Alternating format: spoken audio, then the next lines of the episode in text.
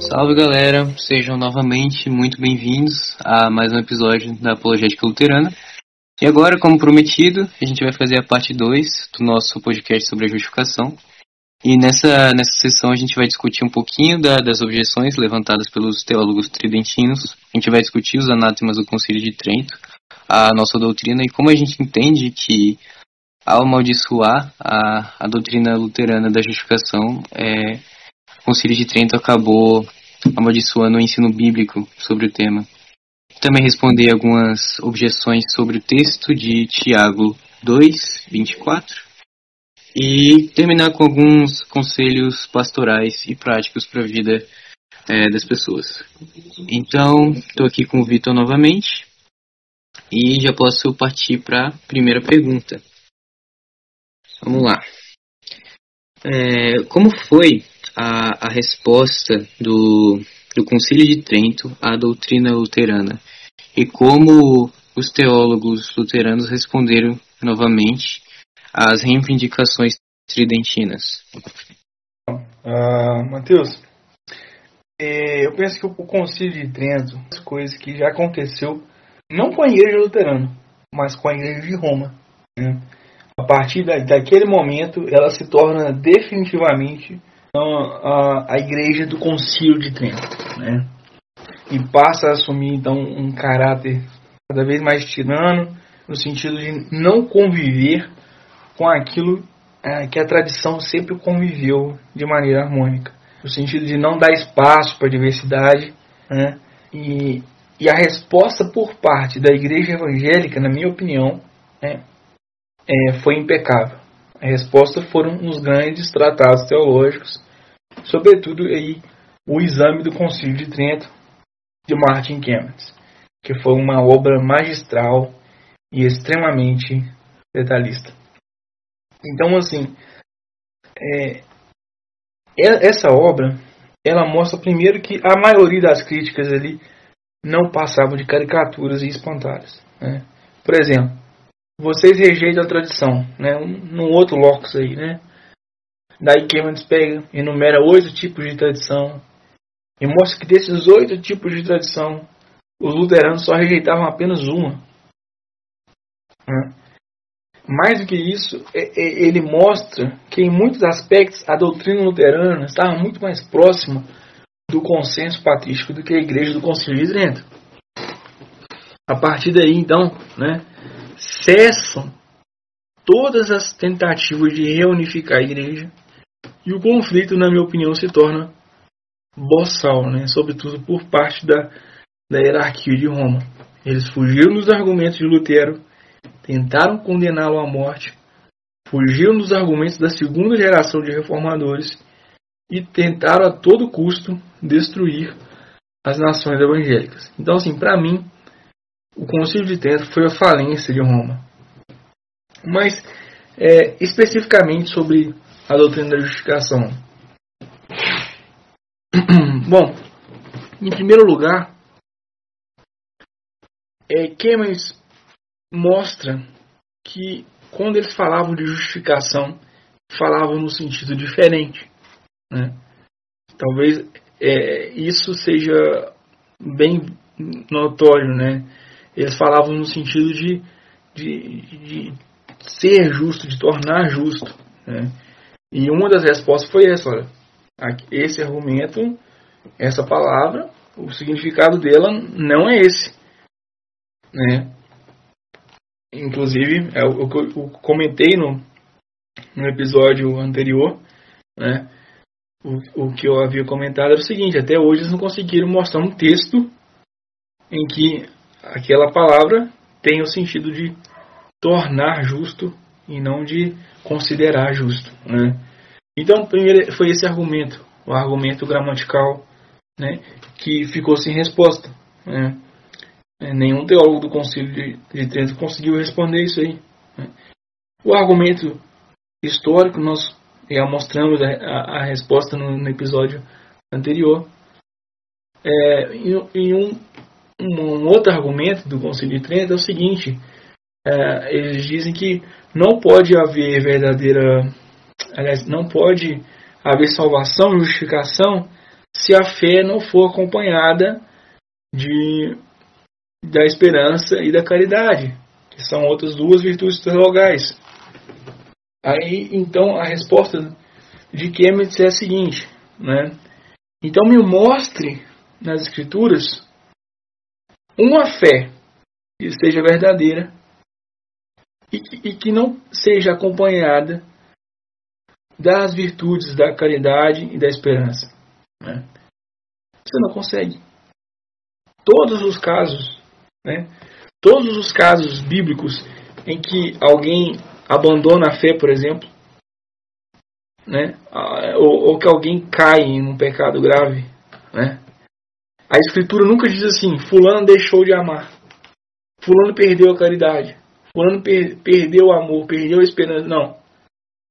A escritura sempre dirige os nossos olhos para a fé. Fulano naufragou na fé, né? É, ele duvidou, né? né? É sempre a fé. Sempre que alguém falha, sempre que alguém peca, sempre que alguém faz alguma coisa, a escritura move os leitores, move o seu leitor a olhar para a fé. Ela aponta para a fé da pessoa. Então, assim, assim, é uma outra resposta que ficou faltando por parte deles. Né? É uma pergunta, é uma outra pergunta que os luteranos fizeram e que até hoje está sem resposta e nunca vai ter uma resposta. Né? Porque não existe um lugar nas escrituras em que a fé é, é uma fé verdadeira e está, acompanha, e está ah, desacompanhada da caridade e da esperança. Então esse é o argumento, olha só. Toda fé, se é fé verdadeira, é acompanhada da caridade e da esperança. Né? É, então, é, são essas respostas assim que me vêm à mente, assim, a, a, as refutações, né, o Conselho de Trento apresenta. Sim, é, eu acho que é interessante também nesse contexto é, a gente explicar um pouquinho o que era a, a doutrina defendida pelo Conselho de Trento, para que Keynes pudesse responder né, na, na sua obra. Então vamos lá, direto para o Conselho de Trento e para o Catecismo. É, segundo a Igreja Católica Romana, como diz lá na seção 6 do Conselho de Trento, é, entende-se que o, o homem ele é justificado pela infusão de justiça, que no primeiro momento é apenas pela graça, porque nenhuma obra pode preceder a justificação, que para que possa merecê-lo, mas depois, é, infundida a graça no batismo, na fé, é, o homem ele vai cooperar com essa graça para merecer mais graça e ser tornado é, inerentemente justo. Isso fica claro também quando eles rejeitam a, a, a, nossa posição e, por conseguinte, enfatizam a posição deles com o anátema do cânone 32, que eu vou ler aqui. Se alguém disser que as boas obras do homem justificado de tal modo são dons de Deus, que não são também méritos do homem justificado, ou que este homem justificado com as boas obras que faz, com a graça de Deus e merecimento de Cristo, não merece verdadeiramente o aumento da graça, a vida eterna e, se morrer em graça, a consecução da mesma vida eterna, bem como para o aumento da sua glória, seja excomungado. Então aqui ele está enfatizando esse, esse conceito de né, você cooperar com sua, uma, uma graça justificante que foi infusa e vai aumentando durante a vida. Então ele continua é, agora para colocando algumas rejeições é, especificamente contra a doutrina luterana que a gente expôs na primeira parte. Eu vou ler aqui alguns cânones e eu vou pedir para você comentar depois, ok? É, cânone 9. Se alguém disser que o ímpio é justificado somente pela fé, entendendo que nada mais se exige como cooperação para conseguir a graça da justificação, e que não é necessário por parte alguma que ele se prepare e disponha pela ação da sua vontade que seja excomungado. Bom, é, vamos parte por parte. Vamos analisar esse cânone agora que eu acho que ele é uma condenação, não somente à verdade escriturística que existe uma justificação somente pela fé, como também um anátema ao a muitos doutores da igreja que foram canonizados, por exemplo. E eu acho difícil se provar biblicamente que existe uma possibilidade de uma preparação e uma disposição da vontade para receber a graça, de modo que ele possa receber e aumentar essa graça. Você tem algo a comentar sobre esse cânone? Não, pode, pode seguir comentando. Beleza. Cânone 11. Se alguém disser que os homens são justificados ou só pela imputação da justiça de Cristo, ou só pela remissão de pecados, excluída a graça e a caridade que o Espírito Santo infunde em seus corações e neles inere, ou também disser que a graça pela qual somos justificados é somente um favor de Deus, que seja anátema. Cara, eu acho muito problemático essa segunda parte, de ser que a graça que nós somos justificados é somente um favor de Deus, então, ele está dando um anátema para quem diz que a graça da justificação é somente um ato divino pela vontade e pela misericórdia de Deus. Eu acho isso muito problemático. Claro, a primeira parte que ele vai rejeitar a doutrina da imputação da justiça de Cristo. Isso tudo se encaixa, Mateus, na, na confusão das justiças. E Lutero sabe distinguir. Né? Uma é a justiça com a qual eu sou é, perdoado e justificado, né? E a outra é a justiça com a qual eu vou sendo aperfeiçoado e um dia me tornarei justo de verdade, né? Justo no sentido de inerentemente justo. Inclusive o, o concílio aí, o, o cânone, o cânone 11 usa essa palavra, inere, o Espírito Santo inere, né?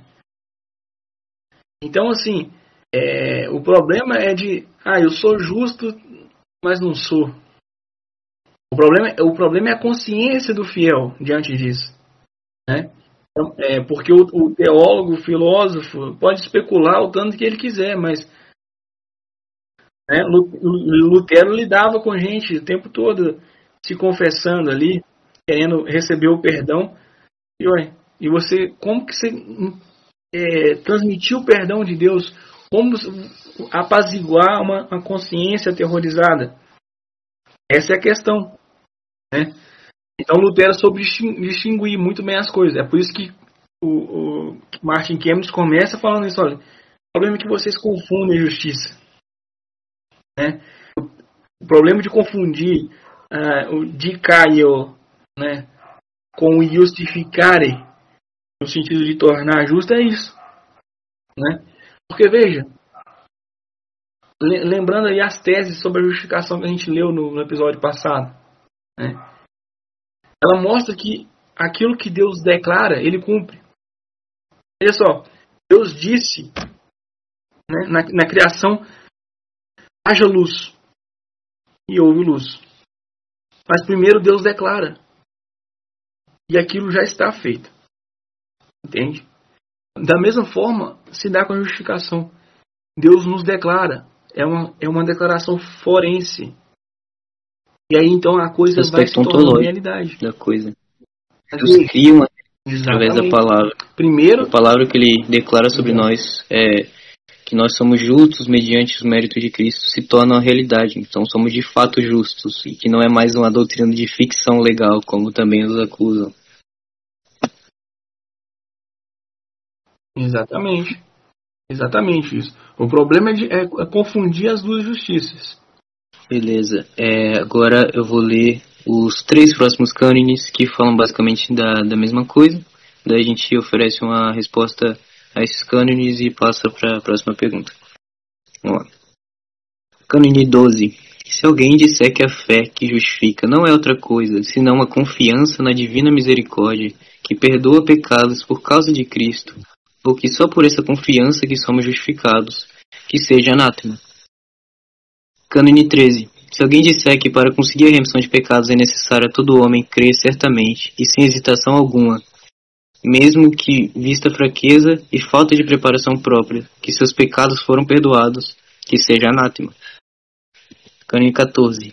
Se alguém disser que é absolvido de seus pecados e justificado porque crê indubitavelmente que é absolvido e justificado, ou que ninguém é verdadeiramente justificado senão o que crê que é justificado, e que somente esta fé efetua a absolvição e a justificação, que seja excomungado.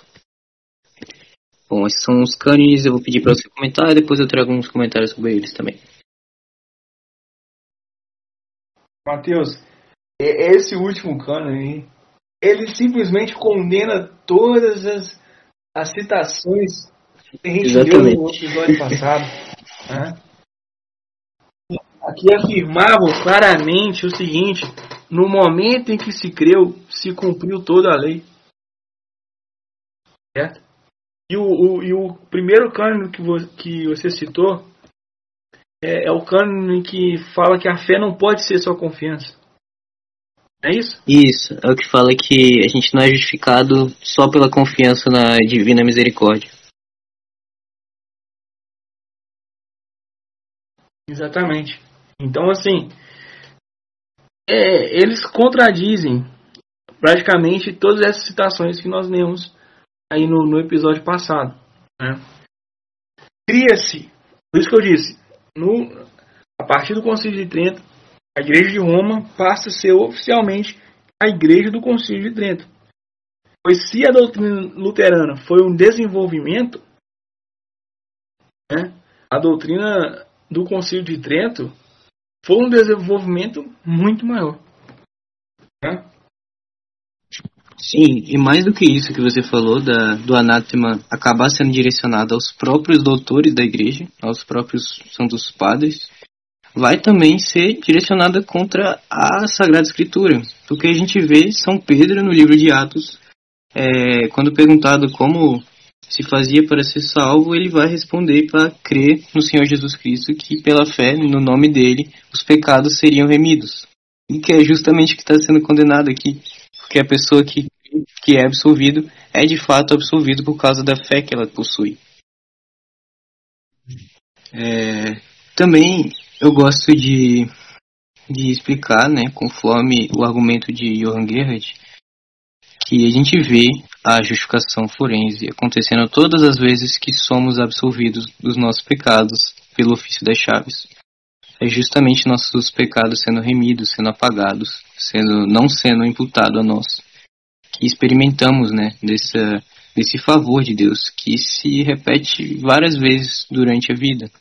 E aqui é uma diferenciação também entre a doutrina luterana da justificação e a doutrina calvinista. Né? Os calvinistas acreditam que a pessoa é justificada quando se converte e, acabou.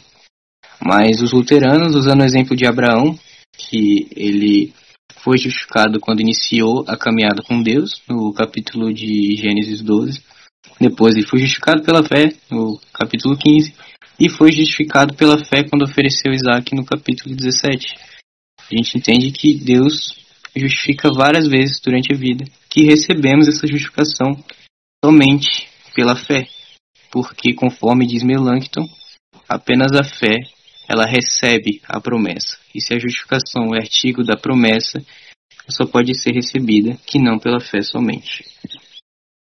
Há algo a comentar ainda sobre esses cânones, esse tópico? Não, é isso mesmo. Perfeito. Existem ainda inúmeros textos bíblicos aqui que poderiam ser usados, né? Tipo, várias vezes é associada a remissão de pecados com a fé, é, porque se entende a justificação como sendo essa remissão e imputação da justiça de Cristo. Um exemplo que Gerhard usa também é a parábola de Jesus do, do fariseu e do publicano.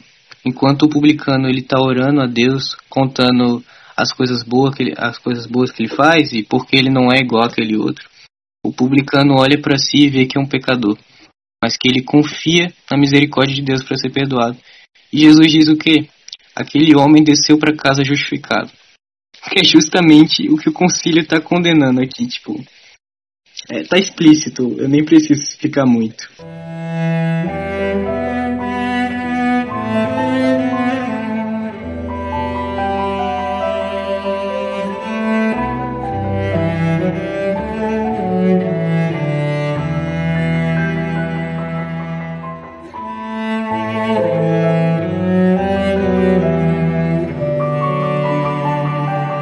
Dito isso, vamos para a próxima pergunta, que essa vai dar um pouquinho mais de trabalho, que é a objeção do, do capítulo 2 da carta de São Tiago.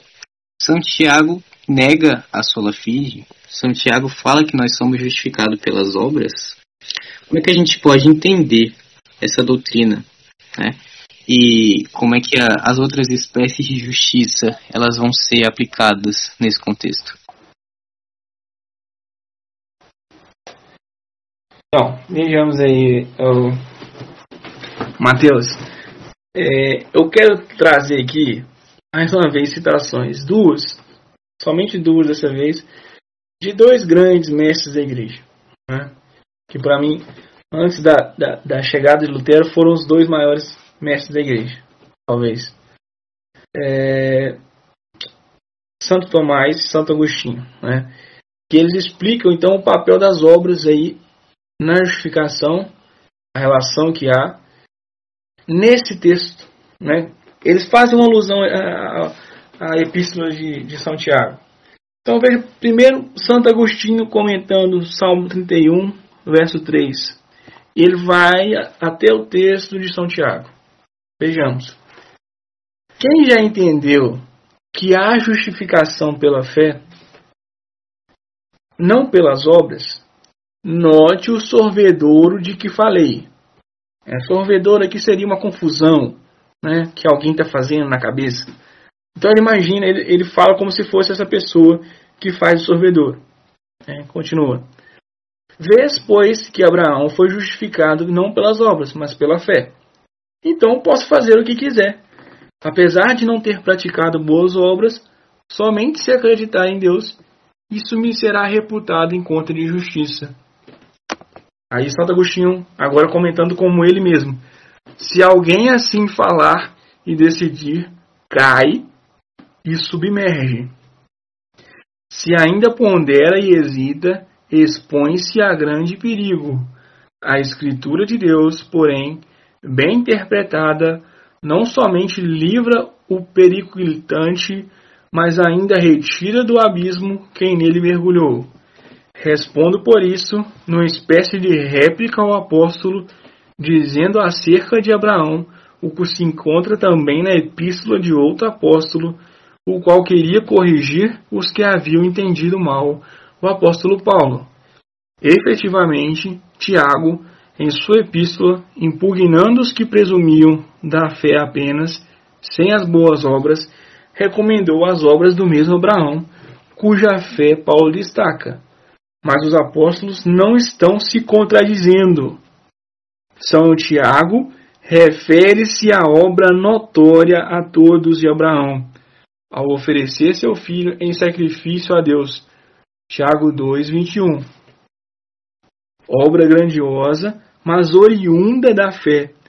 Aprovo o edifício em cima, mas vejo embaixo os alicerces da fé. Louvo o fruto da boa obra mas reconheço como raiz a fé. Veja que maravilha, né? Veja que maravilha.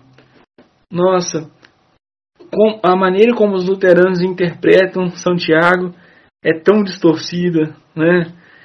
Inventaram, os luteranos inventaram essa questão de justiça cora mundo. Meu filho, tá aqui, Santo Agostinho, século V, falando a mesmíssima coisa que a gente fala hoje. Os apóstolos não estão se contradizendo. Santiago refere-se à obra notória a todos. O que, que é isso? O que, que é isso?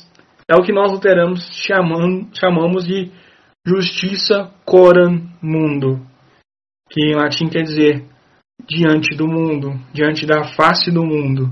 É a nossa justiça diante do próximo. Ao oferecer seu filho em sacrifício a Deus. Né? E ele ainda usa a analogia de fruto né, e raiz. Exatamente a analogia que os luteranos vão empregar depois. Né? Veja, um é a origem, o outro é o resultado. Obra grandiosa, mas oriunda da fé. Eu aprovo o edifício em cima, mas eu vejo embaixo os alicerces da fé. Bom, é, então seguimos aqui. Separei também Santo Tomás de Aquino sobre Gálatas 3, que ele também vai até o texto de Tiago, exatamente o mesmo versículo, Tiago 2, 21. Abre aspas para Santo Tomás. Deve ser dito que ninguém é justificado com base na lei, isto é, por meio da lei, pois por meio dela o conhecimento do nosso pecado é obtido, mas a justificação não é obtida por meio dela, pois ninguém será justificado por meio das obras da lei. Mas o contrário é dito em Tiago 2:21. Não foi Abraão justificado pelas suas obras? Eu respondo que deve ser afirmado que justificar pode ser entendido de duas maneiras uma delas é quando se reconhece o resultado e a manifestação da justiça, e nesse sentido, um homem é justificado, isto é, ele mostra ser justo fazendo as obras. então veja, meus caras, é, aqui Santo Tomás também utilizando né, a mesmíssima interpretação é, de São Tiago. Né? a, a, desculpe, a mesmíssima interpretação que os luteranos fazem dessa carta. Né? Uma interpretação que hoje em dia é, tem havido alguma crítica em torno dessa interpretação, mas olha, é, quando esses autores vão para o texto, eles reconhecem aqui uma justiça que é manifestação, que é reconhecida, né? que é, é, é para todos verem. É isso. Então, e olha só, Santo Tomás, ele diz que é, pode que justificar pode ser entendido de duas maneiras. Né? Ah, é claro que essa não era a intenção dele aqui, mas nós podemos entender o seguinte: é, Santo Tomás reconhece mais de um sentido para a palavra justificar.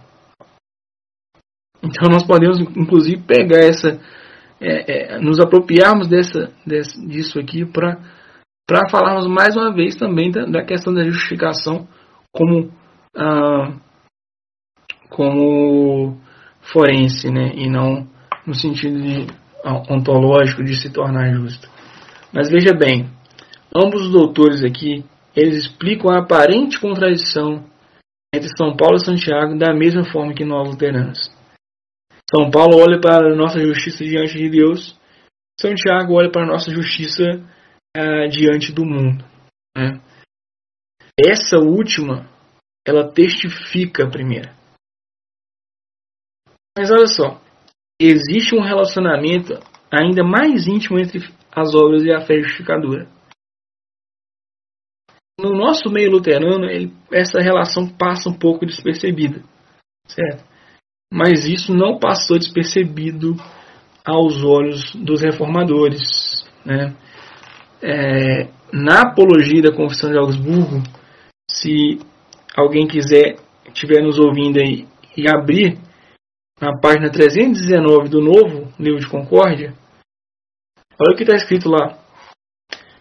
Abre aspas para a apologia.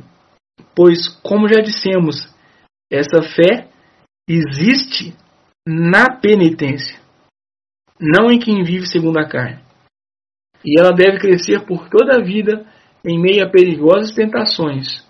E quem seguir essa fé é renascido para fazer o bem, para cumprir a lei. Ou seja, a penitência, e aqui podemos incluir as, as obras, são a ocasião da fé. A ocasião da fé. A, por que ele diz que a fé deve crescer em meio a perigosas tentações? É porque é na tentação que nós vacilamos ou praticamos o bem.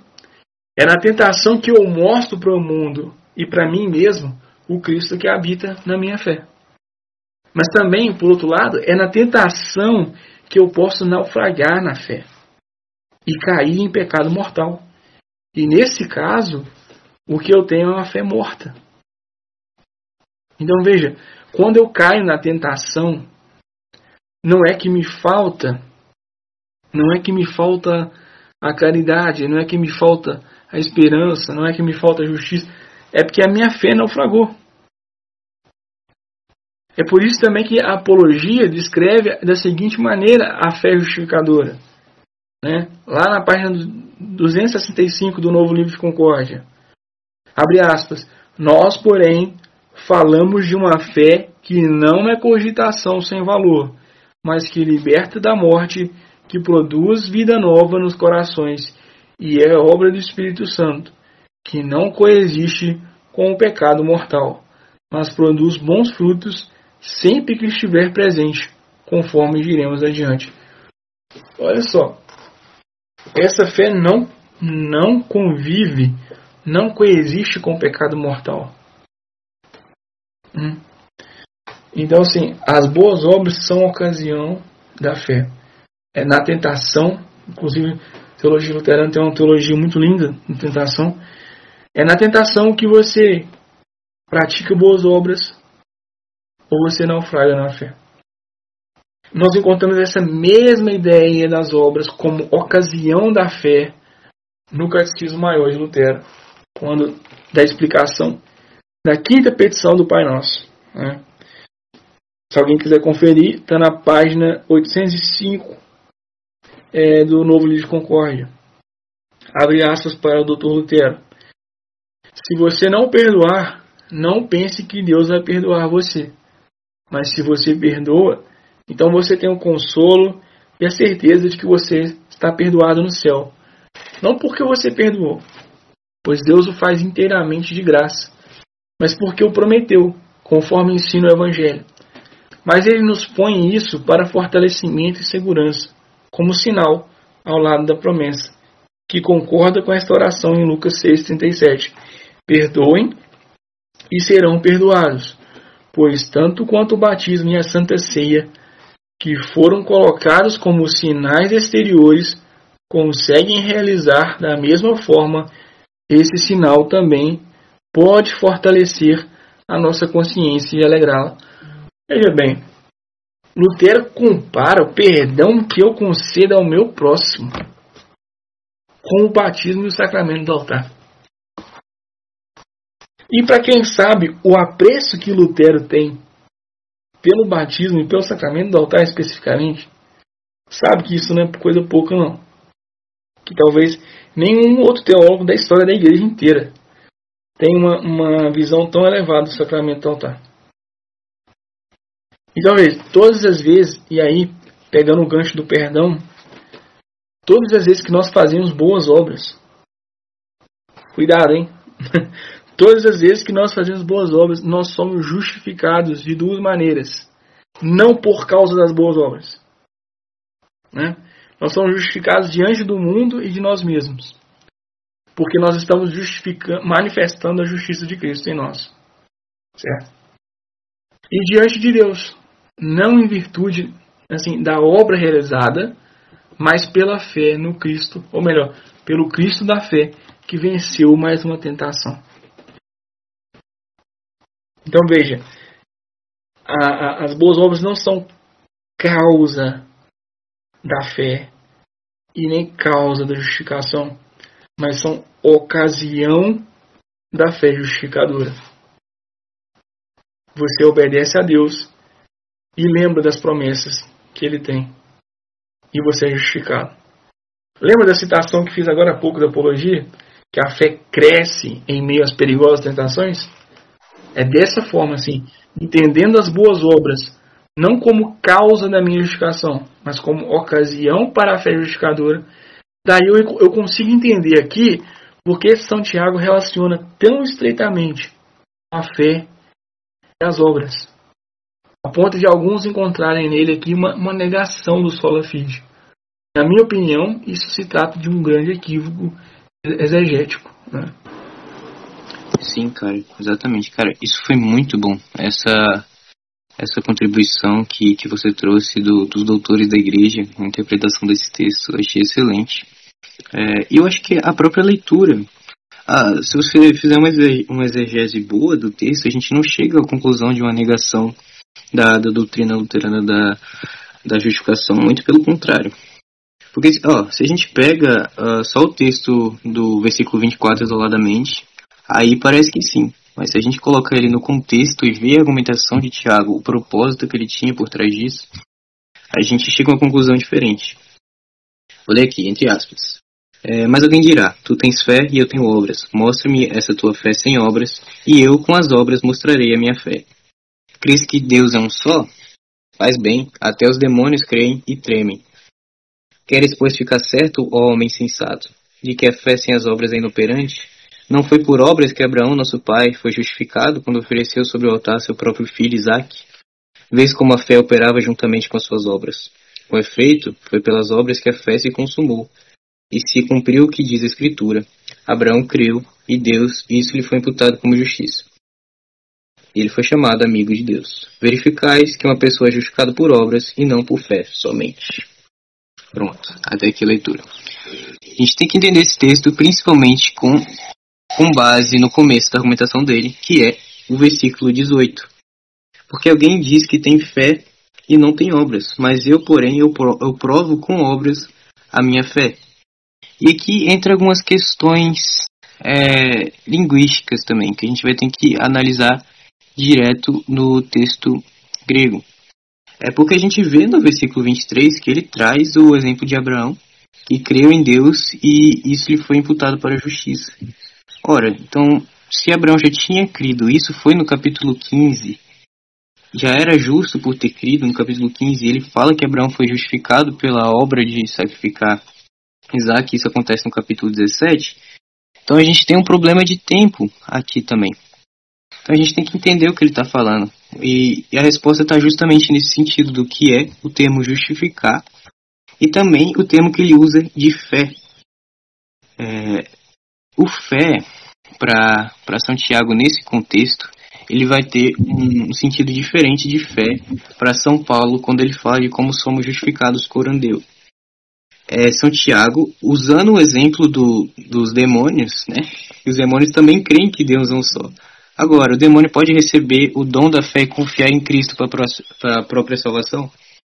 Não podem. Então a gente entende que a fé que está usando aqui é num sentido mais intelectual, uma pessoa que consegue discernir a existência de um Deus, mas que difere da fé justificadora, que é uma confiança de que a promessa de perdão de pecados ela é tornada nossa mediante a obra de Cristo.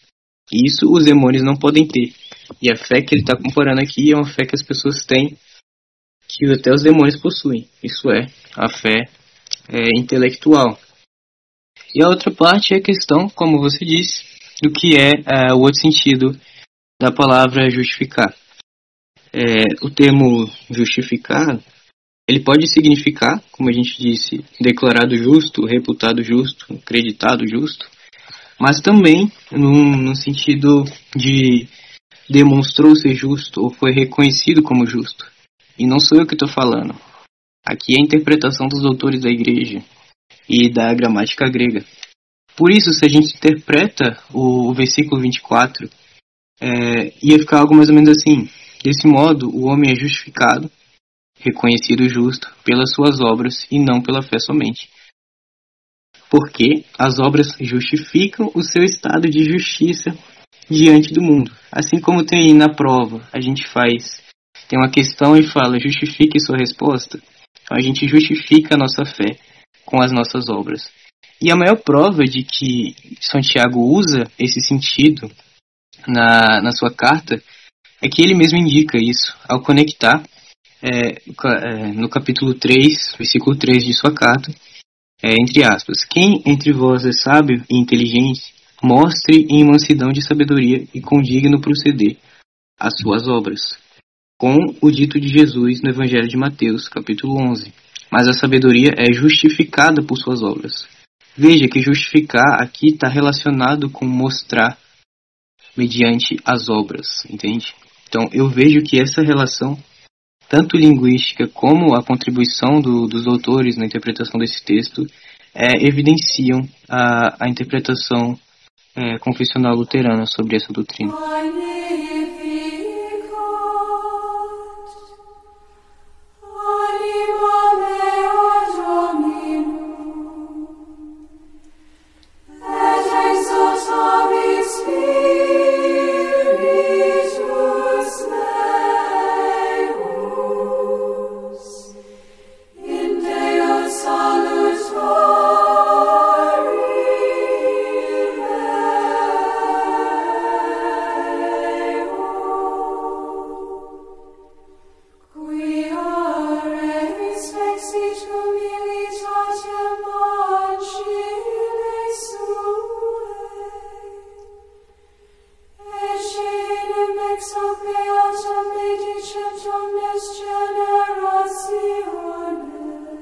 Bom, dito isso, é, então, se as obras não nos justificam diante de Deus, mas nos justificam diante do, dos homens, isto é, é, demonstram que nós somos justos, como os frutos de uma vida renovada pelo Espírito, segundo Gálatas 5, os frutos da santificação, segundo Romanos 6, e os frutos que frutificamos quando estamos unidos à videira que é Cristo, em João 15.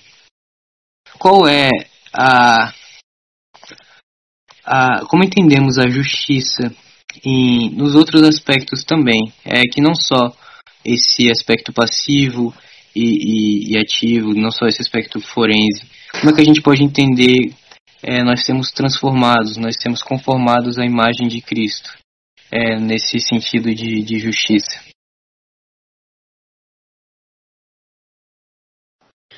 É, ok. Então, Matheus, assim, sendo bem sincero, assim, falar do aspecto ontológico da coisa, né? É, do jeito que merecia ser tratado, o assunto gastaria até um outro programa, um outro podcast comentando sobre até as diferentes posições, os últimos livros, artigos que saíram entre os professores da USMS, sobre a questão da escola finlandesa, tem um, uma miríade de, de, de coisas para falar sobre o assunto, né? Mas assim, vou tentar resumir aqui algo que seja minimamente consensual, né? E correndo o risco de fazer talvez uma confusão na cabeça do nosso ouvinte. Mas é, o fato é que não existe é, justificação sem união com Cristo. Né? Não existe. Não no luteranismo. Agora, qual é a relação entre as duas coisas? É que o objeto de controvérsia entre luteranos convencionais. Né? O que, que vem primeiro na ordem dos salutos? Né? Uh, então, primeiro, temos de nos lembrar que existe um aspecto universal, objetivo da justificação e outro particular, subjetivo. Né? A justificação objetiva, aquilo que Cristo fez de uma vez por todas na história e sob sua obra, né, uh, foi pronunciado um está consumado, o, o apóstolo diz, foi justificado em 1 Timóteo 3,16, né, fala sobre Cristo, foi justificado em espírito. E também tem uma justificação subjetiva, que é quando nos unimos com este Cristo por meio da fé, de forma que não é a fé que salva, mas o Cristo da fé. Então, para que Cristo justifique assim, toda a humanidade, né, justificação objetiva, ele assumiu ele assumiu o gênero humano na encarnação. Isto é chamado então de união objetiva. Então veja, a justificação objetiva é precedida por um fundamento ontológico. Cristo se une à humanidade, ao gênero humano. Ele assume nele, na divindade, o gênero humano. Aqui acontece a primeira união. Uh, mas quando abordamos a justificação subjetiva, ou seja, a apropriação pessoal e individual dos méritos de Cristo pela fé por parte do crente, daí a coisa fica um pouco mais complicada. Né? Uh, o famoso professor da LCMS, né, falecido Kurt McQuart, e Deus o tenha, ele defendia que a união formal da fé, né, a unio fidei formalis, ela antecedia e fundamentava formalmente a justificação subjetiva. Né? Ela antecedia o aspecto declarativo da justificação. Outros, como Weber, né? O J. Weber é da IOS, né?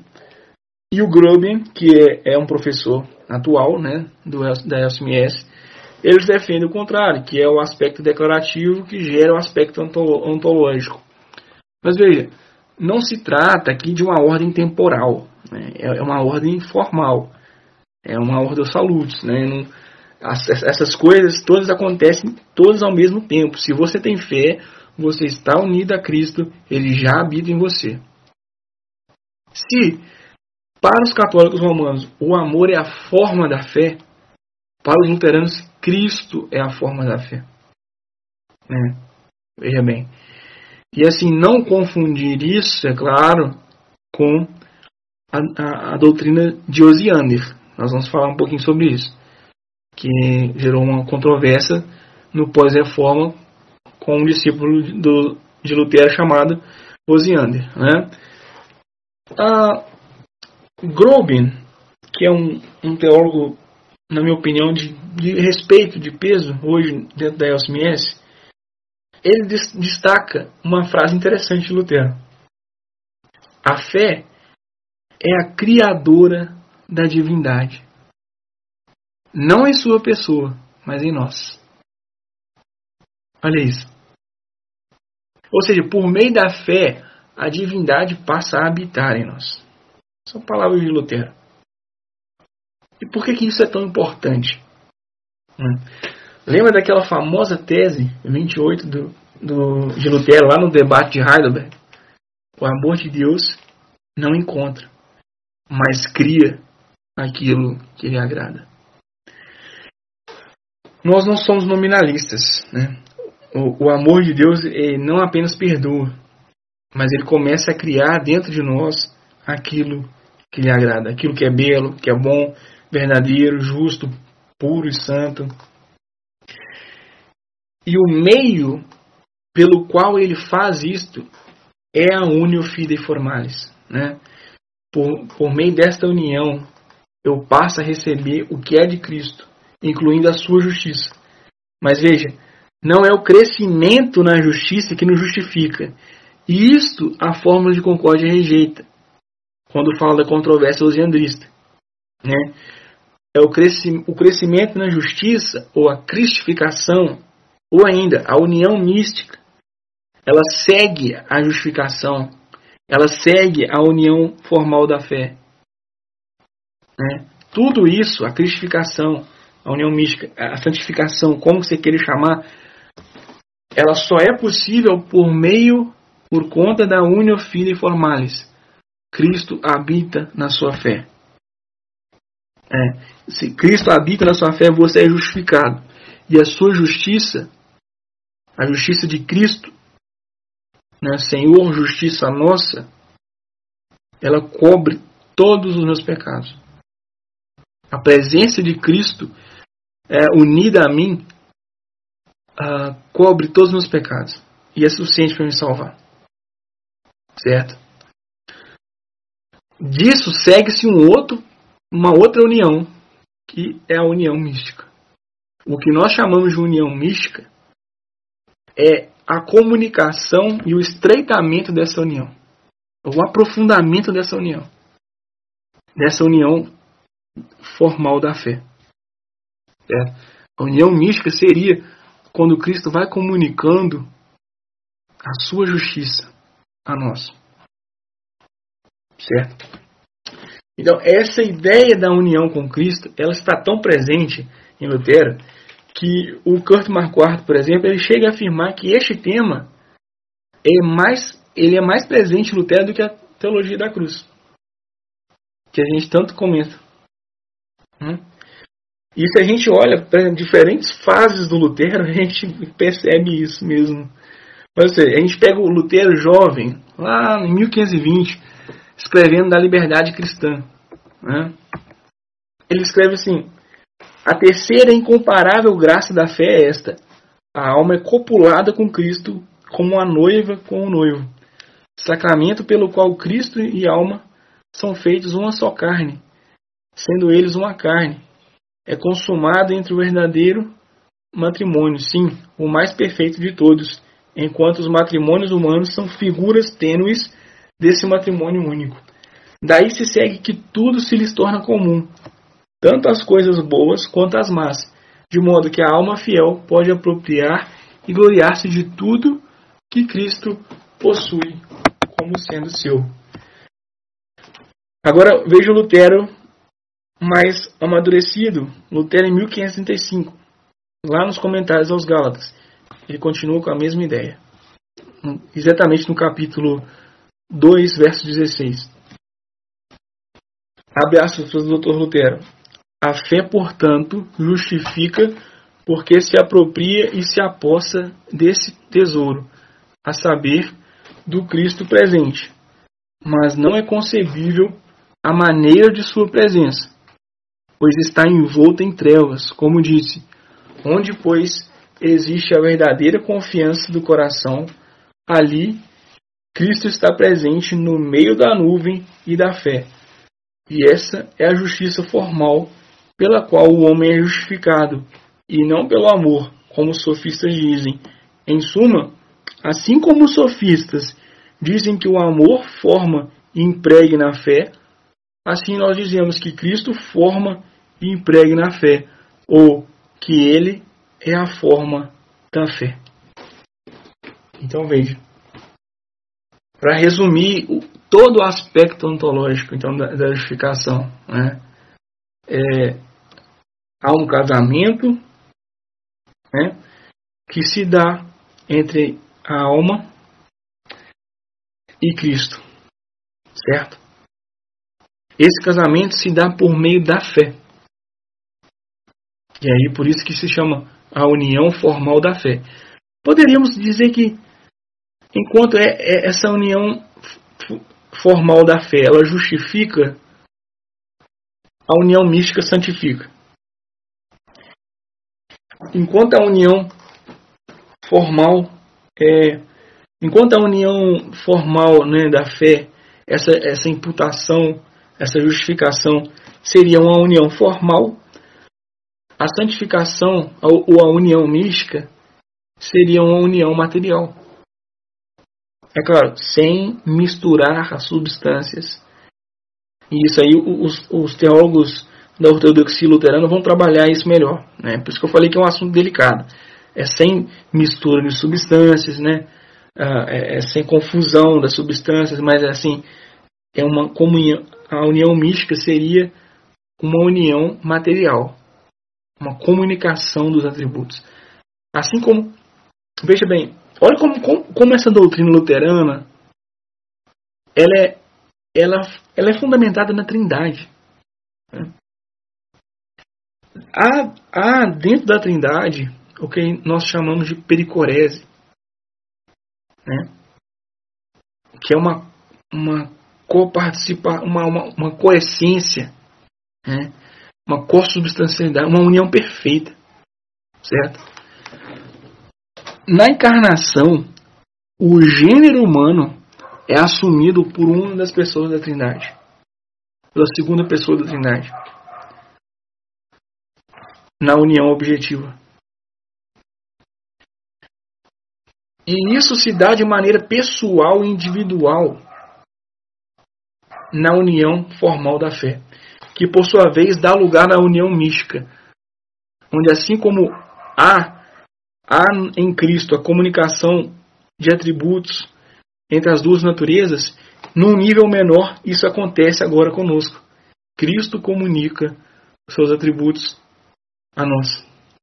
Veja, veja como que essa doutrina ela é trinitariana, ela tem raízes históricas, ela é bíblica e ela é legitimamente luterana. É isso que os, os estudos recentes, né?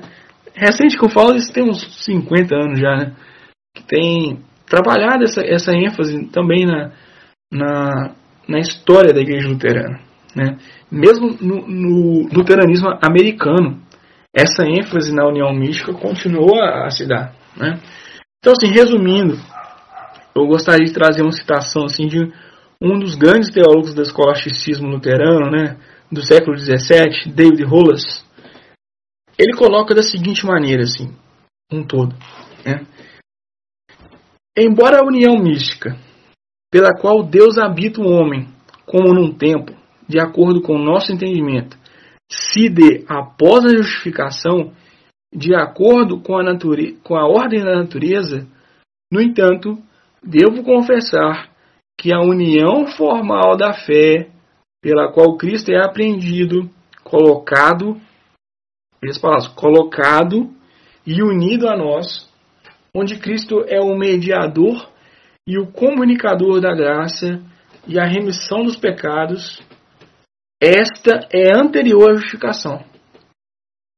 Então veja, para rolas, para rolas, ah, esse aspecto ontológico fundamenta a justificação. Veja bem. Né? Então, existe um, existe um aspecto ontológico. Ele segue dizendo: pois assim, a fé é anterior à justificação, à medida em que o mérito de Cristo é recebido e se une conosco para se tornar nosso. Se tomarmos a regeneração espiritual, o renascimento operado por Deus, como consistindo principalmente nossa união com Cristo, isso difere da justificação como causa para um efeito. Somos justificados porque somos de Deus, ou porque estamos em Cristo. Mas agora, nenhuma condenação há para aqueles que estão em Cristo Jesus. A justiça de Cristo é o principal benefício espiritual para aqueles que creem estar intimamente unidos com Ele, seus membros que se encontram nele. Então, assim, a justificação envolve diversos aspectos ontológicos. E os aspectos declarativos eles estão fundamentados nos aspectos ontológicos. Sim. Eu gosto de pensar é, na justificação como o aspecto forense, como o aspecto transformativo e como o aspecto ontológico. E, cara, um, um exemplo muito bom que eu vejo disso é o próprio sacramento do batismo. Porque no batismo a gente tem a remissão de pecados, o aspecto forense, a gente tem o novo nascimento, que é o aspecto ontológico, e a gente tem a capacidade de agir em conformidade com a, os mandamentos de Deus, que é o, o, aspecto transformativo. Então, quando a gente é, emerge das águas do batismo, a gente é levantado, é, os pecados são perdoados e a gente ouve como foi, como o Pai falou no batismo de Jesus: Esse é meu filho amado, de quem eu me orgulho. E todos os pecados foram perdoados você foi feito filho de Deus e agora, como filho de Deus, pode andar na luz. E isso eu acho muito belo. Enfim, é, para não tomar muito tempo aqui, só falar que ah, nós luteranos rejeitamos a, a posição católico-romana de, de uma justificação dupla, um momento que é só pela graça e outro momento que é uma cooperação humana com essa graça que vai produzir méritos porque em nenhum lugar da Bíblia existe uma separação em dois momentos de justificação, muito menos uma, uma noção de progresso é, que é decorrente de mérito humano. É, ao contrário, a nossa posição da, da justificação somente pela fé encontra grande apoio bíblico e também é, extensa argumentação dos pais da igreja. É, sobre o papel das obras, a gente pretende fazer um podcast especialmente para isso. É, inclusive, vou, a gente vai falar com o Juan para fazer um sobre a caridade na, na perspectiva luterana. E para finalizar um pouco esse, esse tópico, eu vou citar o artigo 6 da, da Confissão de Augsburgo, que ele vai trazer um pouquinho da questão da nova obediência, desse aspecto transformativo de quem foi justificado em Cristo é, entre aspas, ensina-se ainda que a fé deve produzir bons frutos e boas obras, e que por amor de Deus deve-se praticar toda sorte de boas obras por ele ordenadas, não se devendo, porém, confiar nessas obras como se por elas merecessem a graça diante de Deus. Pois é pela fé em Cristo que recebemos o perdão de pecados e a justiça. Como diz o próprio Cristo, depois de haveres feito tudo isso, deveis dizer: somos servos inúteis. Assim também ensina os antigos, Pois Santo Ambrósio diz: Assim está estabelecido por Deus que aquele que, te, que crê em Cristo é salvo e tem a remissão de pecados, não por obras, mas pela fé somente, sem mérito. Veja como ele destaca aqui a questão da fé contraposta aos méritos. É justamente a argumentação paulina em Romanos 4, que ele identifica a fé como o não trabalhar. Porque se a fé fosse uma recompensa por uma obra realizada, mesmo que por uma cooperação, por mérito congro, ela seria uma recompensa, ela seria um pagamento, um pagamento por um trabalho feito. E a gente entende, como diz São Paulo, é, em Romanos 3, 24, que somos justificados gratuitamente é, pela graça mediante a fé. E assim está fundamentada a doutrina que, segundo Lutero, é o fundamento pela qual a igreja fica de pé ou cai.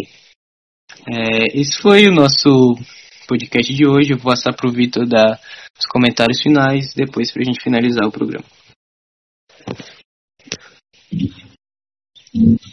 Ok. É, fechando aqui então, né? É, eu acho que a gente pode falar assim, passando, mesmo que a gente já extrapolou bastante o horário, é, sobre a principal implicação prática assim, dessa doutrina. Né? É, essa, essa doutrina não é, não é uma especulação, não é uma teorização, etc. É a coisa mais prática, mais útil e mais importante que nós podemos encontrar na Bíblia, né? É, eu diria assim que quando você está diante do tribunal de Deus, é só essa doutrina que pode te ajudar, mais nada. É, justa, é justamente isso que Cambridge mostra no exame de concílio, exame do concílio de Trento, né? E quando os antigos pais se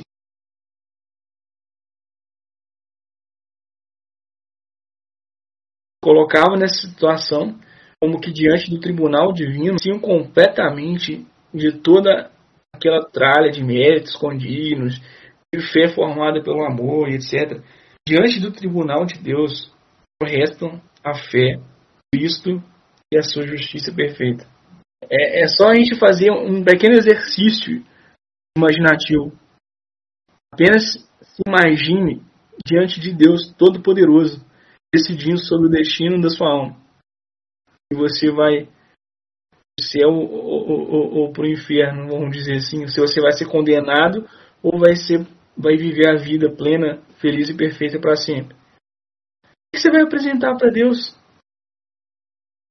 O que, que você vai colocar diante de Qual vai ser a argumentação? Entende? Não existe argumentação. Não existe outra argumentação Entende? É, é, é assim que se dá a coisa. E a doutrina luterana responde Cristo. Cristo, só Cristo. Enquanto todas as outras doutrinas vão querer acrescentar alguma coisinha. Porque eu fiz isso, aquilo e aquilo outro. Entende? Então, Talvez é, é, esse seja o grande problema.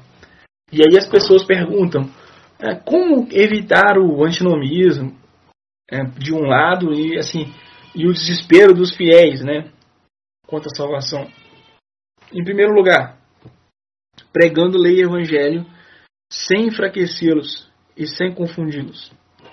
É, temos que pregar toda a lei com toda a sua força, a ponto de nossos ouvintes, assim, se possível, nos odiarem. Né? E, então, pregar o Evangelho com toda a sua doçura, com toda a sua liberdade. Em segundo lugar, combatendo toda e qualquer relativização dos meios de graça. Né? O grande interessado na relativização da eficácia dos sacramentos é o demônio. E, infelizmente, hoje a maioria a maioria das igrejas protestantes caíram nessa armadilha. Elas acreditam em qualquer coisa santa, qualquer coisa ungida, revelação, etc., mas não acreditam nos meios de graça. E mesmo na igreja luterana, e mesmo a igreja luterana já sofreu com isso, né?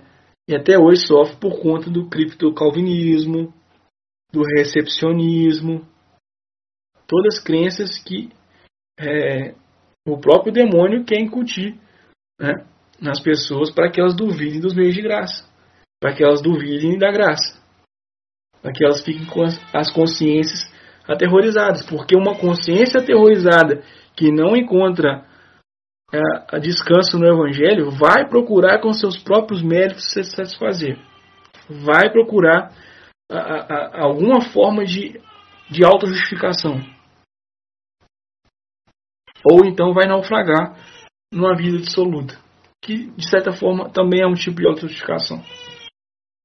E em terceiro lugar, que praticamente decorre do, do segundo ponto que eu destaco aqui, é viver uma vida sacramental. uma vida centrada nos sacramentos. Uma vida centrada nos sacramentos é uma vida em Cristo, não é uma vida de, de é, Carolinha, não, é uma vida no Cristo, é nos meios de graça. Primeiro que levando uma vida assim, você não vai ter muito tempo para pecar, né? Pro, pro, pro diabo ficar pousando na sua cabeça e te fazer cair em pecado. E depois você vai ver que aquela vontade que você tem de fazer o que é errado, ela vai sendo mitigada pela presença real de Cristo em você. Né? É o que a gente falou aqui sobre a união mística. Então, por, é, eu creio que esses três conselhos são essenciais para um, um luterano, para qualquer cristão, na verdade, né? que quer evitar a, a a perspectiva antinominiana e o desespero ao mesmo tempo, né, do legalismo. Uh, por fim, eu penso que eu gostaria de encerrar lendo uma citação de um teólogo que eu nem gosto muito dele, não, nem aconselho muita leitura, ele é meio liberal, é o Oswald Bayer. Mas é um, um, uma narração, uma citação, na verdade, né, é, sobre o fim da vida do famoso compositor de hinos luteranos Paul Gerhardt. Essa citação ela se encontra no livro do Plays, Manejando Bem a Palavra da Verdade, é, na página 70. Ele está disponível em português, tá? inclusive para Kindle, na editora Concórdia.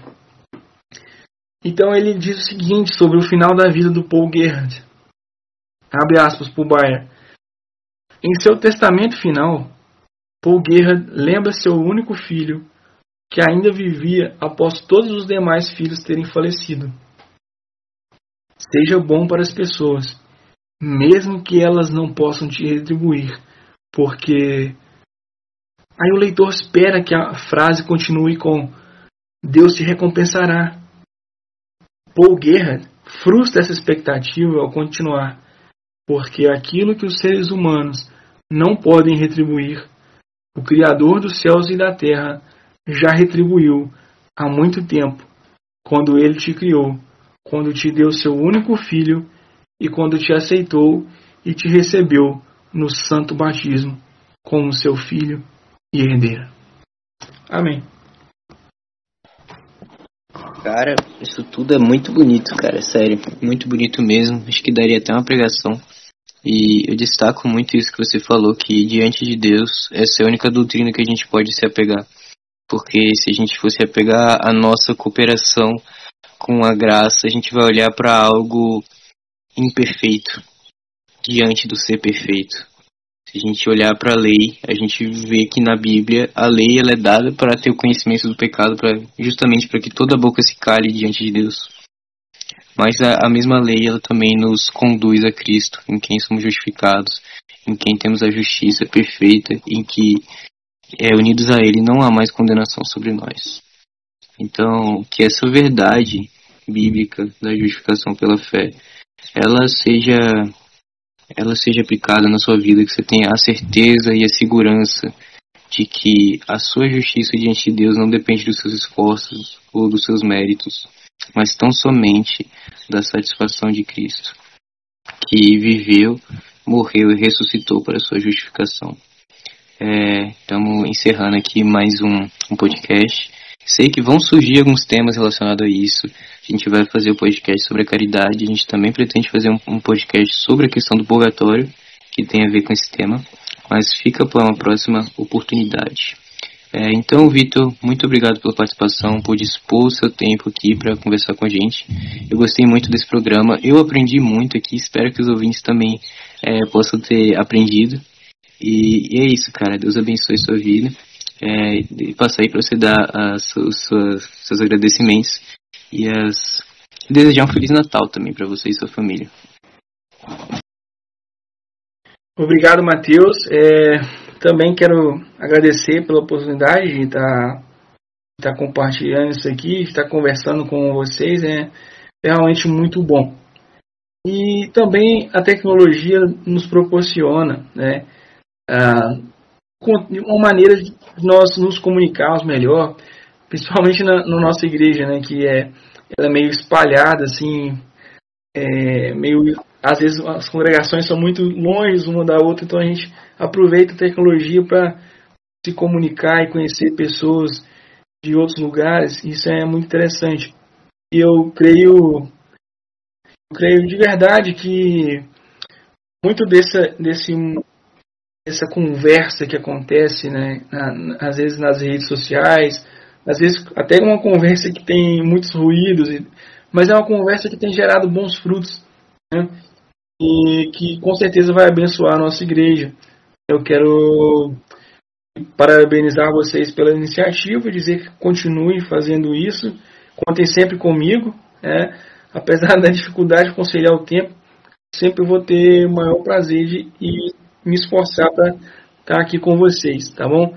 Um Feliz Natal, um Feliz Ano Novo, fique com Deus.